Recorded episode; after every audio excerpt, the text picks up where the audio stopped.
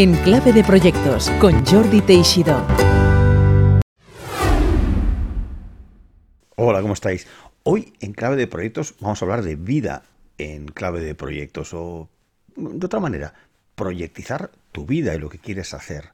Para ello hemos traído a Sergio Gómez, que con su recientemente creada empresa Oportium intenta trasladar a las vidas de las personas, a sus objetivos personales, todo lo que eh, Sergio ha aprendido a lo largo de muchos años en dirección de proyectos. Así pues, sin más preámbulos, os dejo con Sergio Gómez, fundador de Oportium. Hola Sergio, bienvenido a Clave de Proyectos y para empezar explícanos algo interesante sobre ti que la mayoría de la gente desconoce. Hola Jordi, muy bien, pues buenas tardes a ti y a los que nos oigan. Eh, pues mira, te voy a contar una cosa que mis, bueno, mis, allegados sí que lo saben, porque más de uno he liado para que vengan conmigo, pero la gente que no lo conoce le suele sorprender bastante. Y es que soy muy aficionado a las carreras de obstáculos, tipo Spartan Race, estas que igual te estás subiendo por una cuerda que está retozándote por el barro para bajar por una alambrada. Estas que son así tipo... ¿De obstáculos se llama eso? Sí, bueno, yo les llamo carreras de obstáculos. Son, bueno, la Spartan Race es la más famosa. Ah, Spartan Race, claro. O sea, como para, vamos, eh, deportes de, de alta exigencia, digamos, ¿no? Sí, algo así. Hay varios niveles, pero, pero sí que es verdad que a la gente le, choca mucho porque, bueno, yo soy el típico porque me gusta ir al trabajo, a cualquier sitio, pues con la camisa bien planchada, con la barba peinada, con el pelo bien colocado y luego ven alguna foto que estoy lleno de barro de arriba abajo y la gente se queda muy, muy impactada. Pero sí, sí, soy muy, muy fan de este tipo de cosas. ¿Y cada cuánto se hace esto? O sea, pues supongo que entrenas y luego cada cuánto tienes una competición de este, de este tipo.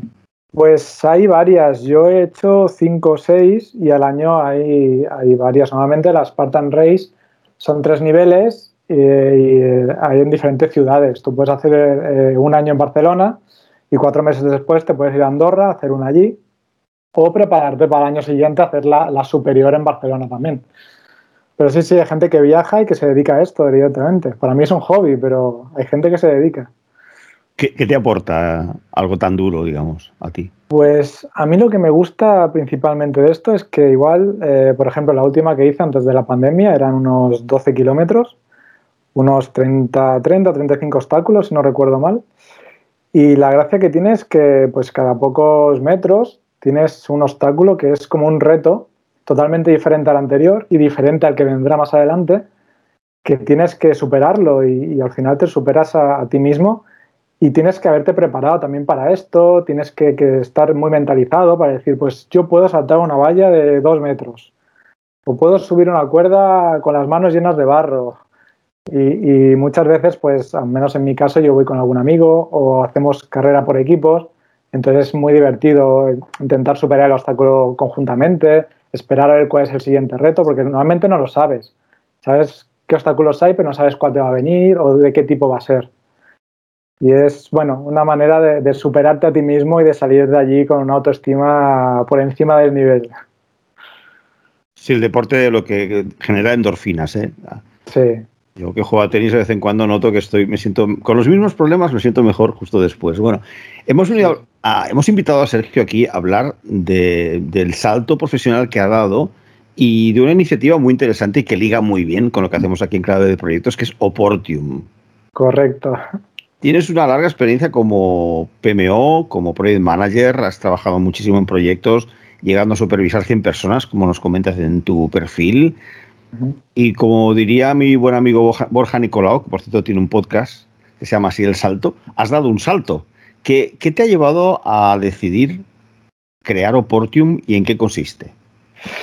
Bueno, eh, realmente yo siempre he tenido una mentalidad un poco emprendedora.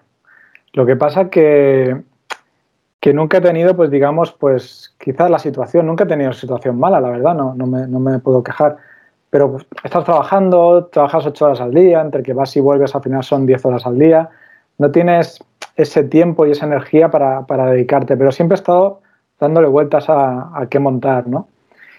Y sí que es verdad que cuando, cuando obtuve el PMP, ahí ya mi cabeza empezó a darle vueltas a muchas cosas. Y recuerdo, además es una anécdota muy, muy curiosa, muy tonta, pero muy curiosa, que en un vuelo a Suiza a ver unos amigos que tengo allí, eh, me llevé un manual muy pequeñito de las novedades de la nueva edición del PNP.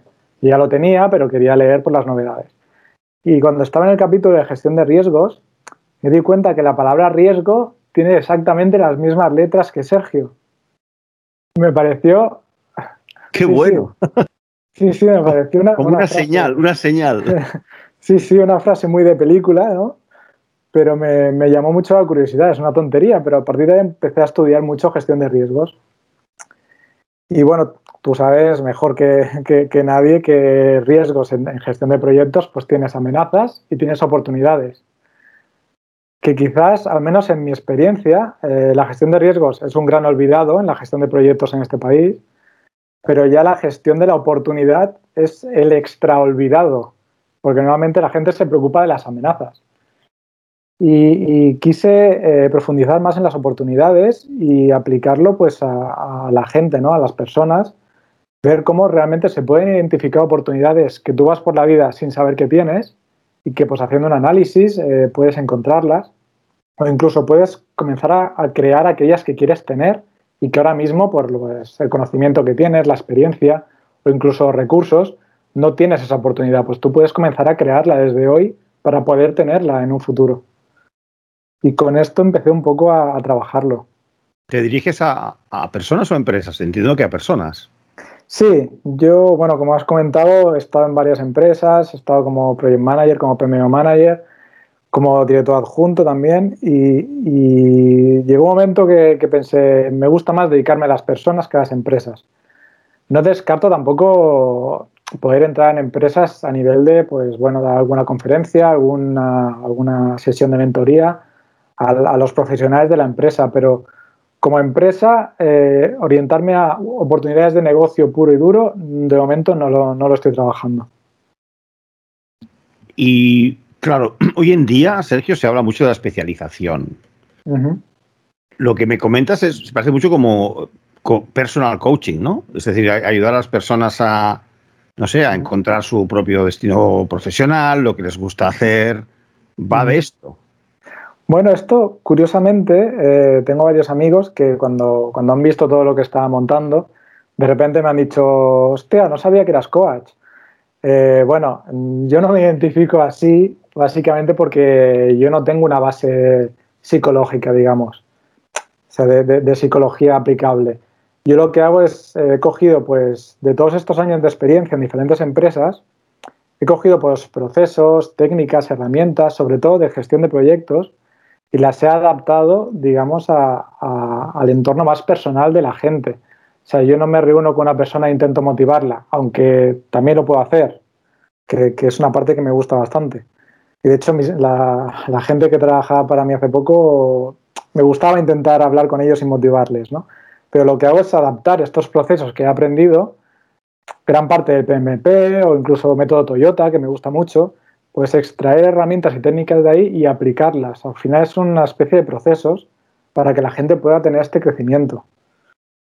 No sé si esto es coaching o, mentoría, que lo englobo un poquito más, pero bueno, intento... Y, claro, pues dice que la diferencia entre el, el coaching o el mentoring, el coaching en general eh, es aquello que lo que sí que todo el mundo está de acuerdo en que no es, es tú decirle a las personas lo que deben hacer o por dónde tienen que tirar, sino que ayudarles a que ellas mismas uh -huh. descubran eso, ¿no? Yo no hace un tiempo me invitaron a un podcast que iba sobre el cambio personal, un, un podcast en, en, en, Iberoamérica. Me acuerdo que le comenté al que me entrevistaba, habló de mi vida, de los cambios que yo he dado. Uh -huh. Y habla, él al final tituló el podcast Proyectiza tu vida, ¿no? Y le decía algo similar a lo que tú dices, ¿no? Es decir, que lo que todos los que hemos trabajado en Project Management sabemos que lo que ayuda al Project Management mucho es a definir objetivos, cómo llegarlo, sobre todo temporalizar lo que quieres hacer, porque cuando no temporalizas las cosas se quedan ahí, ¿verdad? Las vamos, las vamos dejando para después, ¿no? Entonces, entiendo que, por ejemplo, para ti, muchas personas que estén ahora mmm, como consecuencia de la, pandemia, de la pandemia o no buscando trabajo, uh -huh. pues tu manera de asesorarles les puede ayudar ¿no? a hacer su proyecto profesional. Entiendo como autónomo. Es decir, tú no vas a ayudar a la gente a encontrar un trabajo, tú vas a ayudar a que configuren su propio proyecto, ¿es así? Bueno, eh, al final engloba un poco cualquier tipo de oportunidad que quieras. Por ejemplo, he tenido una, una consulta que al final se ha convertido en, uno de los primeros clientes, que era una persona que le costaba mucho enfrentarse a las entrevistas de trabajo. Y, ella lo que quería era encontrar un trabajo. Entonces, pues al final eh, desplegamos pues todo, todo, todo el potencial que teníamos para prepararla para que pudiera eh, afrontar cada entrevista por, separado. Al final, lo que hacíamos era pues analizar la situación actual donde estaba esta, esta persona, por las habilidades que tenía, los conocimientos, incluso la manera de expresarse que tenía. Y cuando tenía una, oferta de trabajo, analizábamos la oferta de trabajo, sacábamos toda la información posible y entonces hacíamos el cruce ¿no? entre lo que esta persona tiene en la situación actual y lo que necesitaría tener para vencer esa entrevista. Lo casábamos, intentábamos mejorar los puntos más flojos, potenciar los puntos fuertes y entonces prepararla para la entrevista. O sea, no solamente construir un proyecto personal, sino también es tener oportunidades en el mercado laboral, tener oportunidades financieras, tener oportunidades más estratégicas. Es un poco engloba cualquier tipo de oportunidad siempre que podamos entrar, eh, que sea real. Claro, si me dices quiero tener la oportunidad de que me toque la lotería, bueno, vamos a hacer la matriz que, yo le llamo de probabilidad-beneficio, lo que sería probabilidad-impacto en, en, proyectos, pues yo aquí le llamamos probabilidad-beneficio. Pues sí, el beneficio es muy alto de que te toque la lotería, pero la probabilidad es muy baja. No apostaría por esta oportunidad. No sé si te hago una idea. Sí, sí, claro que sí. Que yo estoy pensando en, la metodología de proyectos y que entiendo que tú estás aplicando para ayudar a las personas o a las empresas. En tu web de oportium.com, el nombre, ¿de dónde sacaste el nombre de Oportium? Por oportunidad, eh, supongo, ¿no? ¿Lo has latinizado? Sí, bueno. ¿Por qué el nombre eh, Oportium? Quería buscar algo que, sonara a oportunidad. Eh, y busqué, pues bueno, diferentes idiomas de cómo se decía oportunidad y no encontraba nada que me gustara siempre me había gustado pues poner este toque de latín ¿no? a, las palabras, pero no me gustaba cómo era eh, oportunidad en latín y al final pues hice mi, mi, versión de oportunidad en latín. En tu web has publicado algún artículo ya eh, y sobre todo hablas de la psicología de la oportunidad. ¿Qué significa esto de la psicología de la oportunidad? La psicología de oportunidad eh, lo, lo, lo empecé a trabajar hace tiempo porque hay, hay, una parte, sobre todo en el deporte, que le llaman la psicología del campeón. No sé si tiene exactamente este nombre, pero viene a ser que, al final cuando vas a una, a una, final de Champions, por decirlo así, y va a un equipo que no suele ir a la final, nuevamente siempre le falta un poco esa psicología de convencerse a sí mismo de que puede ganar. Y la psicología de la oportunidad, eh, yo la interpreto eh, como esa persona que está muy preparada para conseguir una oportunidad, la tiene justo delante, va a ir a conseguirla, pero no está convencido o no tiene esa seguridad en sí mismo de que la va a conseguir. Y entonces al final, aunque lo tiene todo para conseguirla, no la consigue. Y es algo que trabajamos mucho en Oportium también, de conseguir que la gente adquiera la confianza en sí mismo para decir, mm, hostia, yo puedo conseguir esto, tengo todo lo que necesito, pues voy a conseguirlo y voy a volver con ello. Es un poco la psicología de la oportunidad. Y eso es entrar mucho en el terreno de la psicología personal, ¿no crees? Sí, esto mm, realmente, claro, por eso te decía que lo del coaching. realmente, de los últimos eh, casi cuatro años de experiencia laboral que tenía, pues era el director adjunto de un departamento de casi 100 personas. Y si alguno, que seguramente más de uno escuchará esto, se reirá porque yo entré y lo primero que hice fue entrevistarme con todos los que pude. Igual con los 100 no pude, pero con 50, 60 personas sí que podía. Y les hacía preguntas muy raras. Porque me gusta conocer lo que la gente realmente lleva dentro e intentar potenciarlo hacia afuera. No soy psicólogo, no soy coach, pero me gusta escuchar lo que la gente lleva dentro, intentar potenciarlo hacia afuera en, en aquello que yo creo que puede ser útil en ese momento dentro de la empresa, claro. Pero ahora, como que estoy más libre de empresas, pues potenciarlo hacia donde yo creo que le puede ir bien. Siempre y cuando esa persona esté de acuerdo, claro. O sea, no, no doy eh, soluciones, sino intento que los dos participemos, participemos en la solución pero potenciando lo que yo creo que, tiene bueno. Ahora, me falta mucho recorrido de, de, psicología, bueno, acabas de, claro. Acabas de empezar, ¿no? Claro, claro, claro, con esto acabo de empezar, dos meses apenas. ¿Y qué planes tienes para tirar esto para adelante? ¿Cuál es, cuál es tu, tu proyecto para Oportium? Bueno, a ver, yo este año me lo he planteado como crecimiento, crecimiento tanto en redes sociales, que para mí eran el gran desconocido, aparte de LinkedIn. El resto no, no sí que las conocía, pero no, no tenía ni siquiera perfil personal. Entonces, pues, eh, coger mucha visibilidad, empezar a tener más, más clientes para también coger más, más experiencia y, hacer un poquito grande en las redes y en, y en un poco posicionamiento de la web. Y a partir de aquí, pues empezar a hacer colaboraciones con gente que trabaje cosas parecidas. Y a partir del año que viene, pues ya empezar a aumentar clientela y tirar para adelante. Y, mejora continua, que es, es una de las partes que, ayudamos a la gente, pero también es una de las partes que me aplica a mí mismo, es mejora continua. Lo que voy aprendiendo, pues lo voy ampliando, lo voy mejorando. Has publicado recientemente un artículo que además yo lo, lo vi por LinkedIn y poco a raíz de esto hablamos, que es este que hago con mi vida. Sí. Algo que yo creo que este año la gente, muchísima gente que se lo planteaba, especialmente la pandemia les ha ¿no? forzado, ¿verdad? A parar y preguntarse, ¿no? Sí, sí. Sí, bueno, de hecho es, es una pregunta que mucha gente se ha hecho a lo largo de su vida, seguro. Yo me la he hecho muchas veces.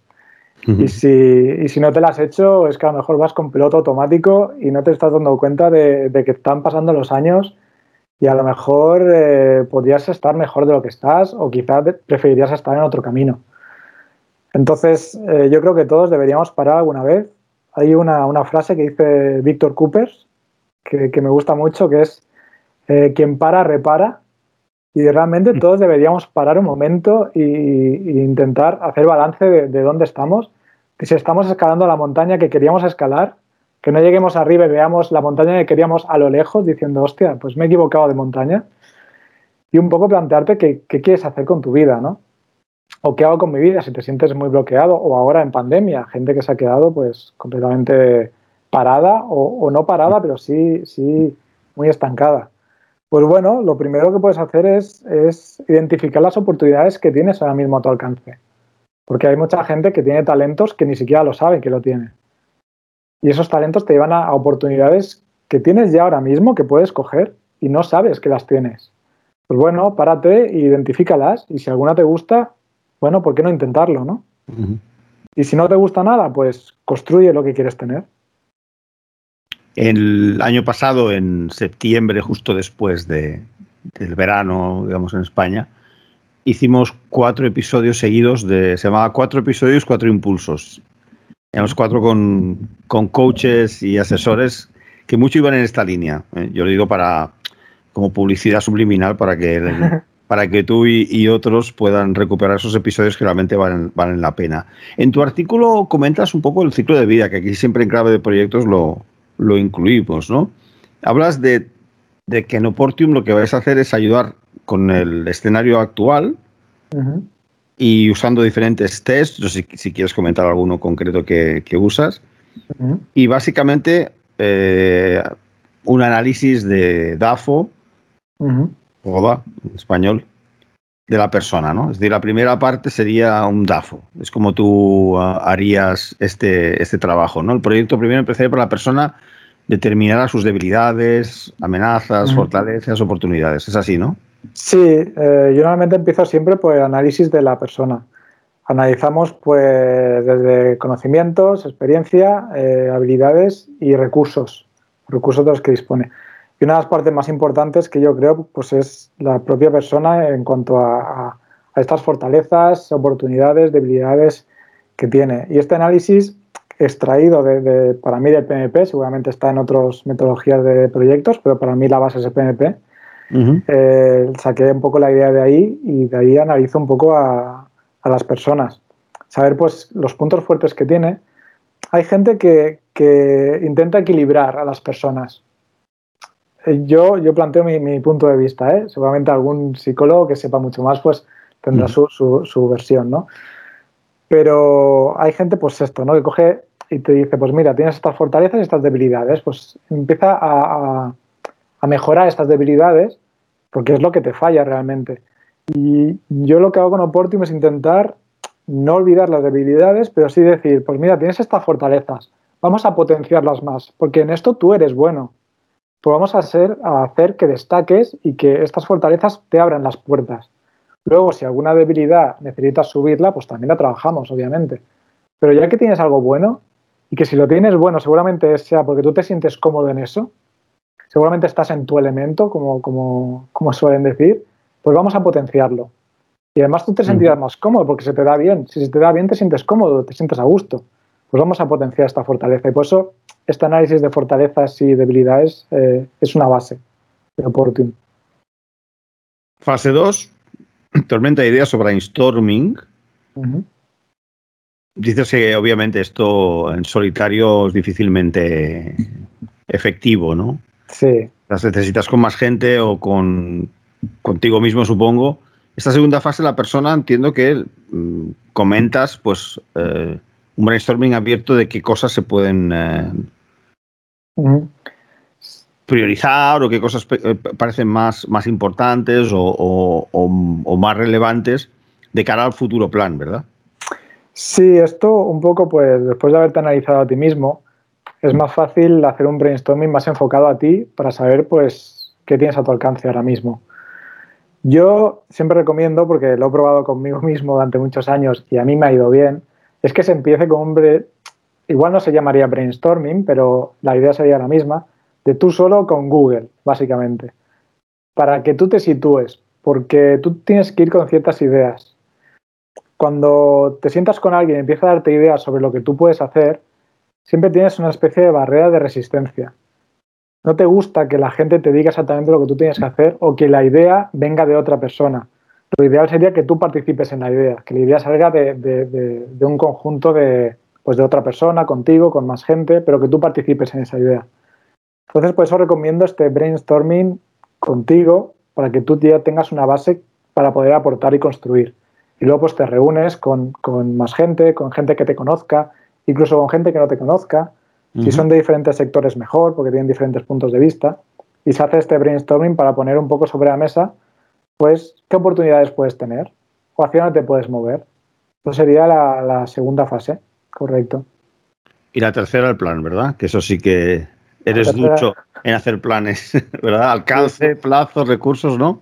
Va por ahí. Sí, sí, muchos años, muchos años. Pero sí, al final, bueno, es lo que tú comentabas al principio también. Al final, eh, los que estamos metidos en proyectos sabemos que al final todo es un proyecto. Tú tienes un, calendario, un tiempo que tienes que cumplir, necesitas unos recursos económicos, de personas, tienes unos riesgos que te vas a encontrar por el camino. Al final, todo es eso. Pues la gestión de adquisiciones, porque habrá cosas que no tengas y tengas que adquirir. Está claro. Al final, todo, todo es un proyecto. Y una vez que sabes en qué situación estás, sabes qué opciones que tienes, te haces una matriz de probabilidad-beneficio para que tú elijas las que más te interesan, pues ya solo te falta el plan estratégico para, ejecutarlo y conseguirlas. Son estas tres fases. Está claro. Bueno, ¿algún comentario para ir concluyendo, Sergio, de cara a futuro? Entiendo, ya nos has dicho, ¿no? Eh, digamos, darte a, a, conocer, plantear tu propuesta, ¿no? Sí y empezar a captar clientes? Sí, a ver, ya te comento que algún cliente hemos tenido, de momento muy poco, son dos meses y realmente no me esperaba tener a nadie, pero sí hemos tenido un par de clientes. Y el plan sería este, eh, o sea, este año pues eh, empujarlo, el año que viene potenciarlo con clientes, ir aprendiendo y sobre todo un poco lanzar este mensaje de, de bueno, al final es la, base de Oportium, ¿no? O sea, la gestión de riesgos se ha olvidado, la gestión de oportunidades es el increíblemente olvidado porque quizá la gente está más pendiente de lo que puede salir mal que no de lo que puede salir bien. Y hay muchas cosas que pueden salir bien. Entonces sí que me gustaría dar este mensaje mm, a la gente, sobre todo en la situación actual de pandemia en la que estamos y, cómo se ha quedado mucha gente, pues de decir, oye, eh, hay muchas cosas que pueden salir bien. Al final es sentarse, buscarlas y trabajarlas. Y se puede tirar para adelante sin problema. Crisis es oportunidad, como dicen, ¿no? Pues viene, viene, viene bien oportunidad aquí. Muy bien. Y para ello, pues te pueden contactar en oportium.com, ¿no? Correcto, oportium.com, que la primera, la primera sesión la hacemos siempre gratuita para escuchar a la, a, la, a la, persona en concreto, a ver cómo está, qué ideas tiene en la cabeza y explicarle un poco cómo va todo esto. Eso siempre lo hacemos gratuito, tampoco queremos que se encuentre algo así de repente, esto no es lo que esperaban o no, empezamos por así y ahí estamos, ayudar todo lo que podamos. Muy bien. Pues muchas gracias, Sergio, por haber venido esta semana aquí en Clave de Proyectos. Muchas gracias a ti, Jordi. Bueno, pues como dice Sergio, siempre es buen momento para parar, eh, pensar y decidir si lo que estamos haciendo es lo que realmente queremos hacer y si hace falta pues un plan y un cambio. Y personas como Sergio eh, te pueden ayudar con esta nueva iniciativa Oportium. Soy Jordi Teixido, gracias por seguir en Clave de Proyectos y te espero la semana que viene con un nuevo invitado.